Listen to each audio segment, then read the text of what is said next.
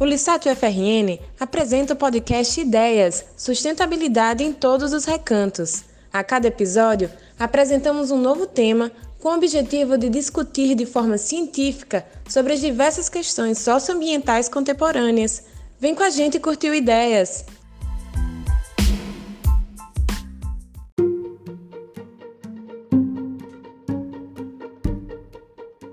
Esse é mais um episódio do nosso podcast Ideias sobre Sustentabilidade em Todos os Recantos.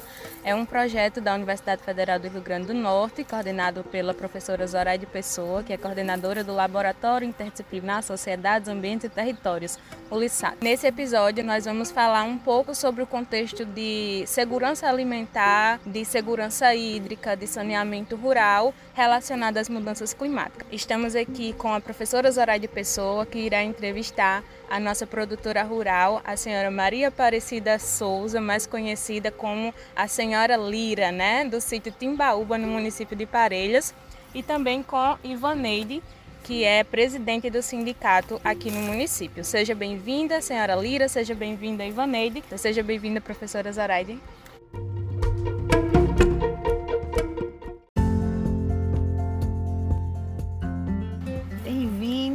ao podcast Ideias. Estamos hoje num momento especial, né, numa gravação em loco.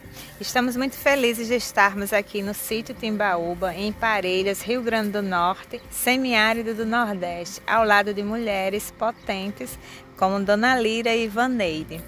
Dona Lira, eu queria que a senhora falasse um pouquinho da sua trajetória como mulher, como agricultora, como mãe, mas também como uma liderança de transformação aqui no seu sítio? Que pergunta difícil. Mas assim, eu sempre gostei de agricultura. Desde a minha infância, eu, eu fui, meus pais eram agricultores e tudo que eu faço, tudo que eu sei, eu herdei deles. E o que eu faço na agricultura, eu sempre faço porque eu gosto. Eu amo minha profissão. Sempre gostei de trabalhar na agricultura. Tudo que meus pais me ensinou foi trabalhar com responsabilidade. Então, eu fui criada assim e gosto, porque quando a gente faz uma coisa, quando a gente gosta, faz com amor, né? Tudo se transforma em algo de bom. Depois que eu casei, eu, eu morei na cidade, mas eu não me adaptei na cidade e sempre eu queria morar num sítio. E graças a Deus consegui e vim e aqui estou na minha batalha, na minha luta. Dona Lira, a gente viu aqui né, nessa manhã, aqui no seu sítio, a importância da transformação da agroecologia. A sua propriedade toda é um experimento vivo. Tudo aqui está conectado, né? As plantações estão conectadas, o reuso está conectado, está abastecendo a sua casa com energia contínua, com gás. A senhora produz queijo, a senhora planta, a senhora colhe. A senhora observa, né, nisso tudo, como é que essa proposta de agroecologia, que é tão viva aqui no seu sítio, ela pode contribuir para a segurança alimentar da população, do povo rural, dos agricultores? A gente está nesse cenário de mudanças climáticas. Quem é aqui sertanejo, a gente sabe que vive com pouca chuva, escassez, seca. Mas as mudanças climáticas podem tornar esses fenômenos mais rigorosos. Como é que a senhora observa, diante desse cenário de menos chuvas, a importância desse experimento de agroecologia para a vida da senhora e para a comunidade? É, é um experimento muito importante, porque no momento que eu estou usando o meu biodigestor, eu estou contribuindo para a natureza, né? Estou retirando gases da natureza e estou usando no meu fogão. No momento que eu estou fazendo isso, eu estou contribuindo com a natureza. O reuso de água também, porque a gente vive em escassez de água, Antigamente, é, um esgoto vivia aí, perene no, no meio do. E hoje eu estou reaproveitando a água. Desse reaproveitamento, eu tenho minhas frutas, né, que já é, vai para a minha mesa. Eu sei que é saudável, que sou eu que cuido, que eu não uso nada de químico, tudo que eu uso aqui é natural. Cada um que pensar, use sua propriedade sem usar química porque a química é quem acaba com, com, com, a natureza. Eu acredito que acaba, porque vai poluindo, poluindo cada vez mais, né? No momento que você está usando o químico, ele vai. As águas vão levando. Quando, quando chove, que aqui a escassez é grande, né?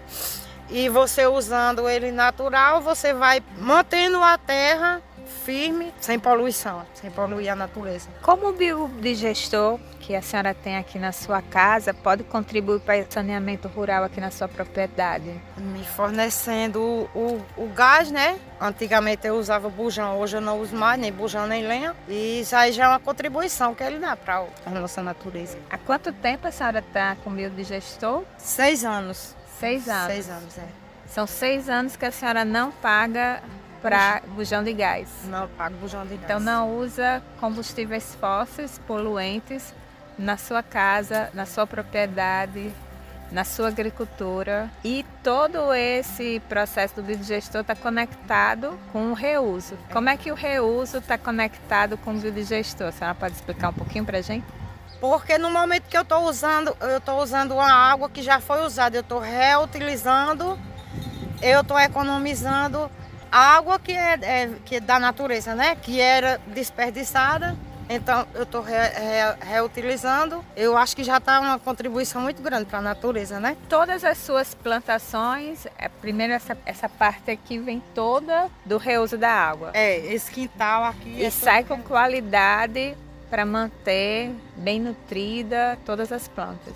A água sai bem límpida, né? O que, é que a senhora acha da importância de mulheres como a senhora, de uma liderança, ser espelho é, enquanto mulher para uma comunidade, para o município aqui de Parelhas, o Nordeste? Como é que a senhora se vê como essa mulher, como uma liderança? Ixi, liderança é muito forte. é, eu, eu, me, eu me acho representante das outras mulheres, né? Que existe muitas igual a mim.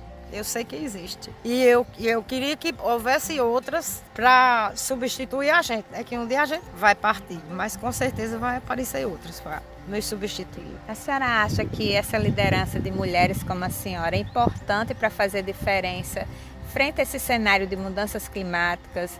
A mulher que é sensível. Então a senhora trouxe para sua cozinha um biodigestor. As mulheres são importantes para a gente fazer mudanças, enfrentar as mudanças climáticas que vai trazer possíveis mais secas, mais escassez.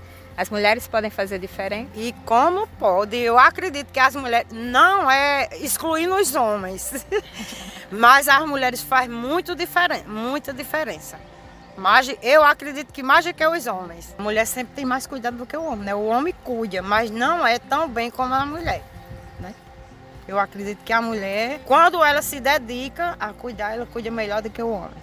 Qual foi a importância da cisterna aqui na pra, na sua propriedade, né? A gente viu que tem uma cisterna aqui em frente à sua propriedade. É, quanto de armazenamento de água ela consegue fazer e tem várias outras, né, estruturas ao longo da propriedade de poços para manter esse processo. Qual a importância de ter a cisterna na casa da senhora, na sua propriedade?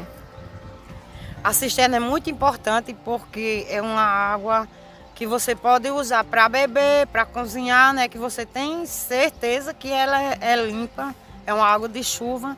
Essa cisterna aí, ela acumula 17 mil litros d'água. Então, 17 mil litros d'água dá para mim beber e cozinhar ao longo do ano. Quando chegar outra chuva, eu ainda, muitas vezes eu ainda tenho água nela. Então é muito importante a cisterna. É uma cisterna, ela pode ser um diferencial para a gente enfrentar cenários de mais escassez diante das mudanças climáticas. É. Há quanto tempo tem a cisterna na casa da senhora? 15 anos. 15 anos? É. Foi, foi decorrente do programa Um Milhão de Cisternas? Não, essa, essa daí foi através da associação comunitária.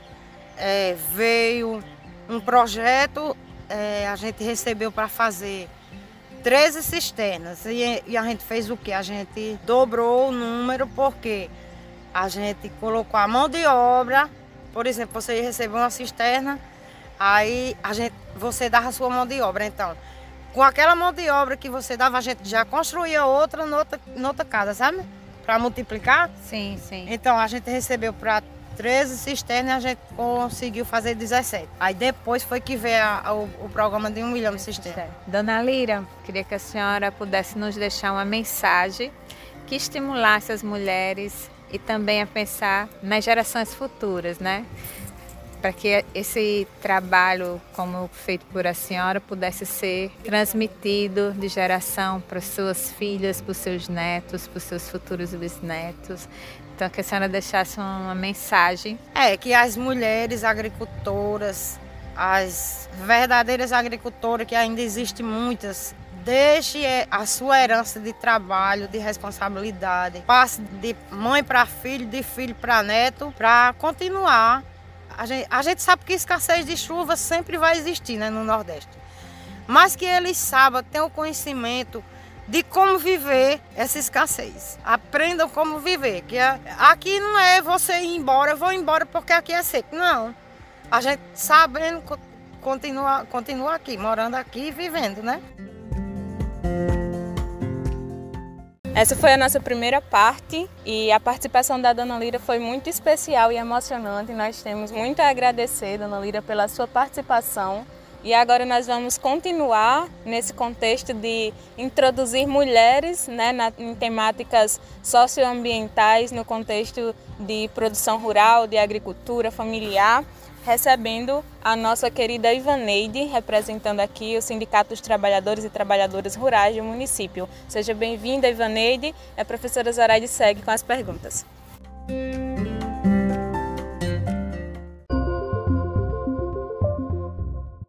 Olá, Ivaneide, tudo bem? Um prazer estar nessa manhã riquíssima aqui na propriedade do Dona Lira, em pleno semiárido nordestino, né, que está passando pelo processo, né? A gente está na transição, né, para o verão e a gente sabe que é o período de menos chuva, que é quando as chuvas quase não ocorrem de forma contínua.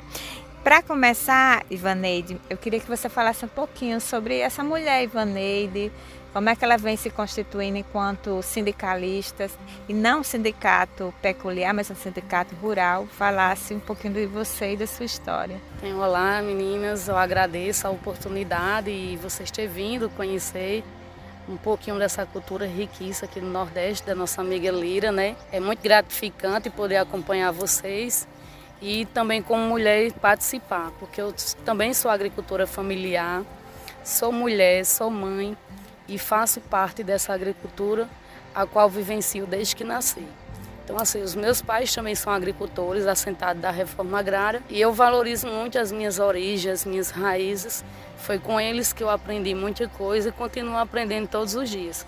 Gosto de participar dessas experiências do campo, porque eu troco essas experiências com essas mulheres agricultoras guerreiras e com os agricultores também que tem aqui na nossa zona rural. Então, vivenciar isso na prática é muito gratificante porque a gente vê a diferença do manejo natural da comunidade Timbaúba para a minha comunidade, que é o Sítio Almas.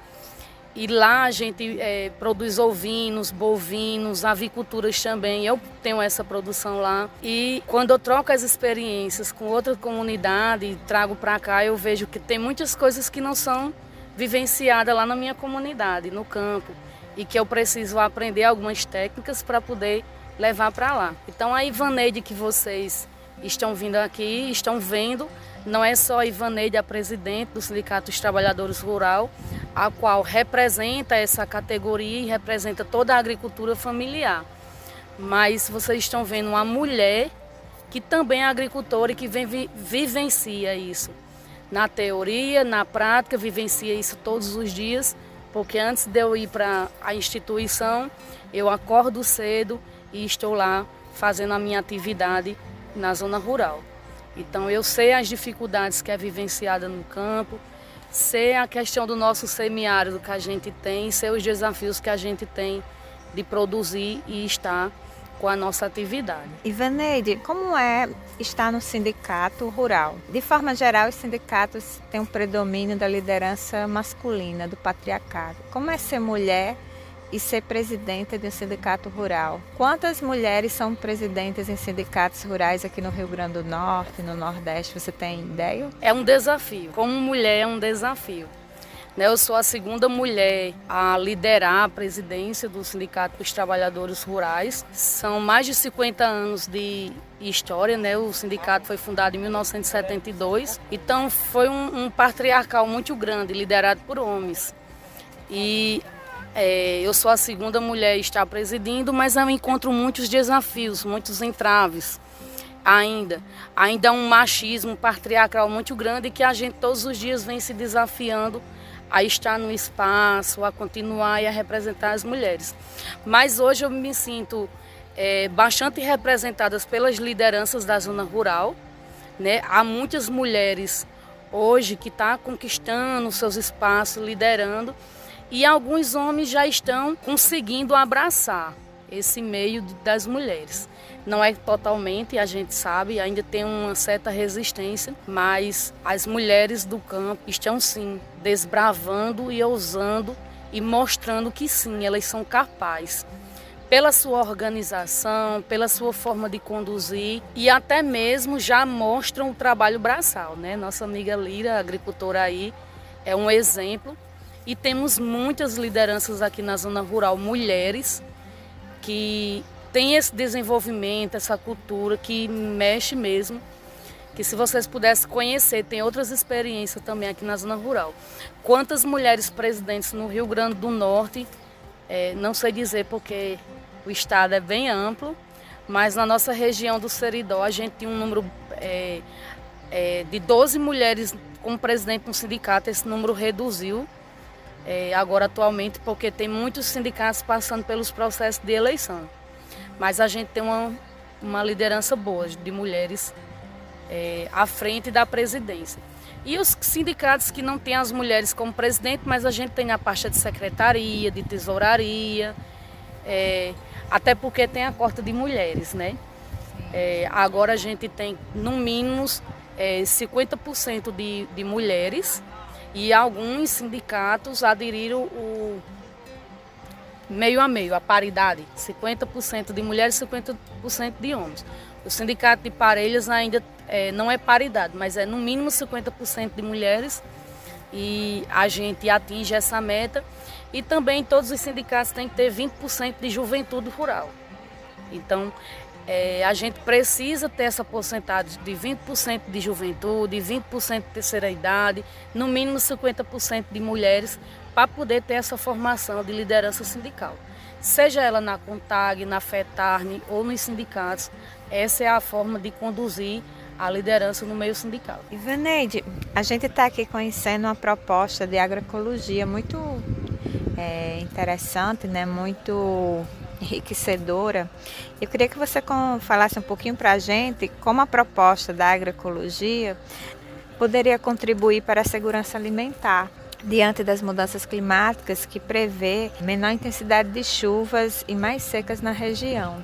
Bem, uma das experiências mais riquíssimas que vocês podem conhecer aqui foi o reuso de água, né? Então, a, a agroecologia de a gente trabalhar uns produtos sem agrotóxicos já traz essa segurança alimentar do fato que não tem agrotóxico, nada de químico, tudo são orgânico.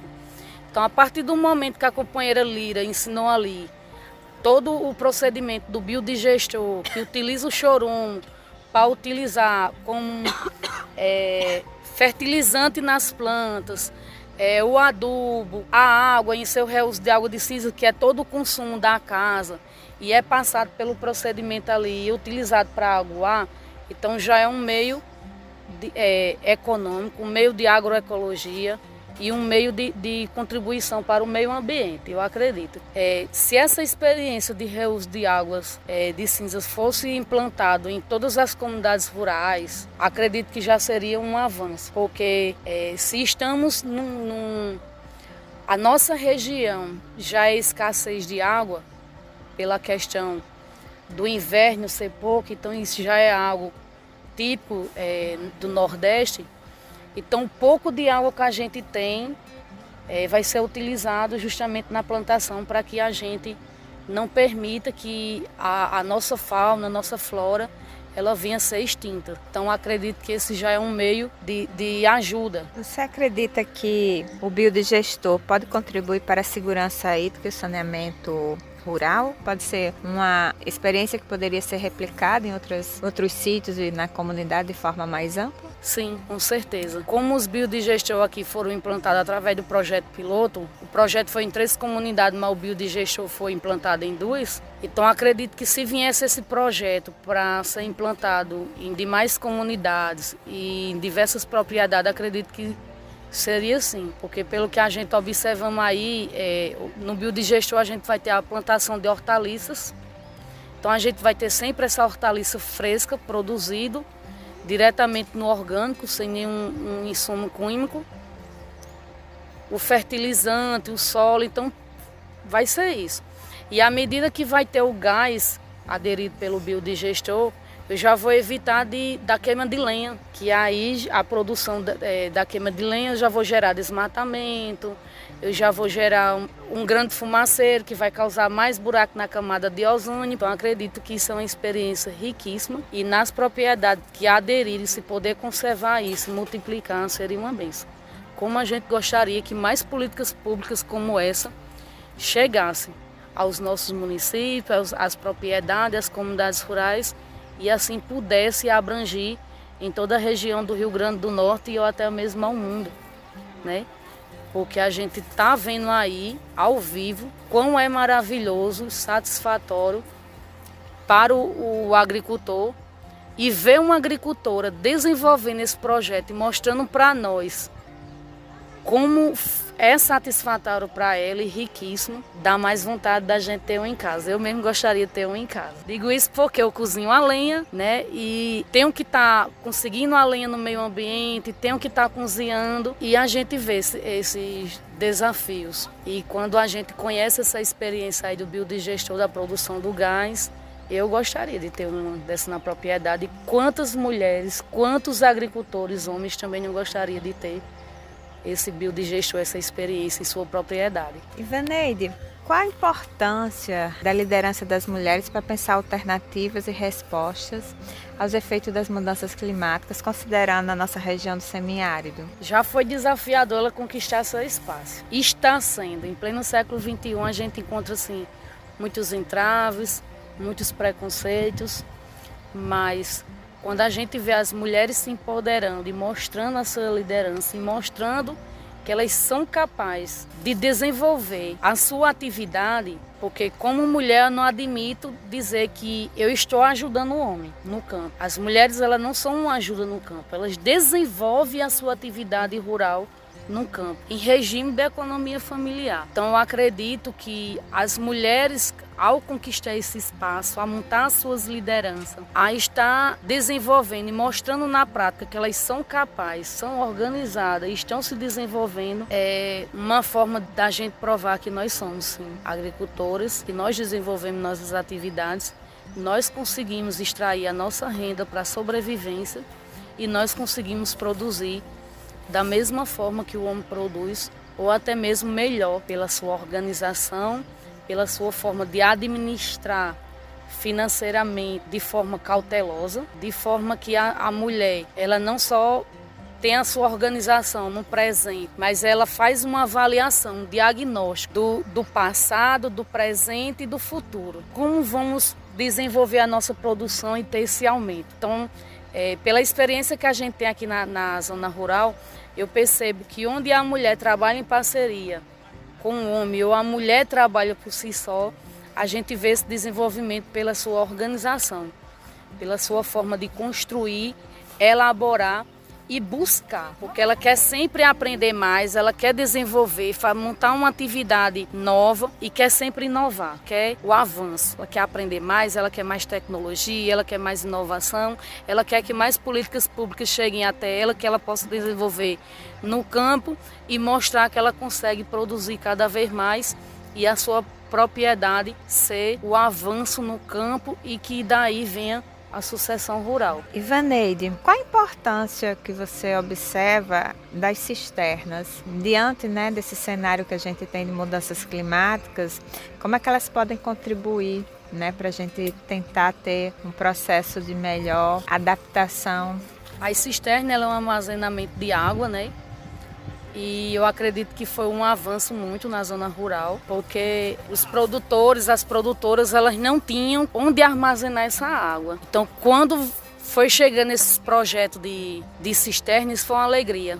Fome para a mulher do campo, porque quando chega o período do inverno, da chuva, lá está só o agricultor, limpando sua bica, esperando seu telhado ser limpo para poder armazenar e conservar essa água é, nesse reservatório que é a cisterna, para durante o ano eles não ter que passar seca e nem estar tá na dificuldade do seu consumo humano. Então eu acredito que isso foi uma das políticas públicas que chegou para o desenvolvimento e isso tem contribuído bastante para que o homem e a mulher permaneçam no campo, não por obrigação, mas por amor. Por amor de estar desenvolvendo e ser um subsídio para que eles se mantenham é, ativos em sua produção. É, se você perguntar aos agricultores, quando o inverno chega no início de janeiro, ao final do ano, em dezembro, que termina seco, que sua cisterna ainda tem água, se vocês provar a água, você vai ver que é o mesmo gostinho de antes. A água não vai estar estragada, a água não vai estar com, com gosto de nenhum tipo de resíduo porque o agricultor, quando recebe a sua cisterna, ele tem uma capacitação. Ele sabe como conservar, ele sabe como lavar, sabe como manter aquilo limpinho. Então, eles têm a sua água de consumo durante o ano todo. E aí, diante dessa seca que a gente vivencia, como era que o agricultor ia ficar no campo sem pelo menos a sua água de consumo? Eu acredito que seja, seria inviável, né? Então, essa cisterna, isso é uma benção. Ivaneide, a gente está chegando ao nosso finalzinho do episódio. Eu queria que você passasse uma mensagem que pudesse ser inspiradora para a gente no podcast Ideias.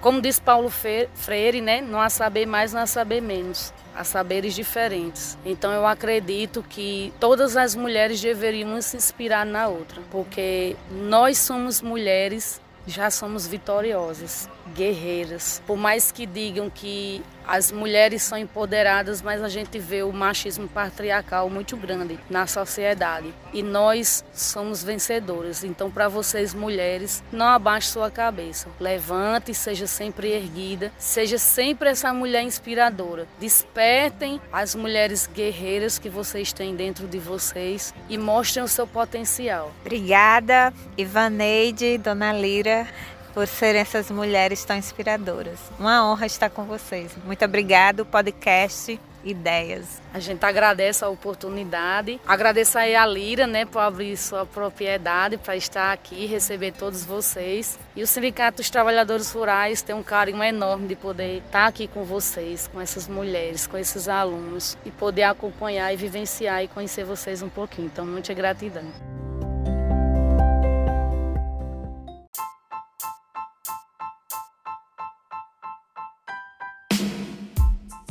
Este foi o sétimo episódio da terceira temporada do podcast Ideias Sustentabilidade em Todos os Recantos. Agradecemos a sua audiência e aguarde os próximos episódios na temporada que vem. Enquanto isso, você pode maratonar todos os nossos episódios. E não esquece de nos acompanhar em nossas redes sociais. É só buscar arroba no Instagram. Até mais!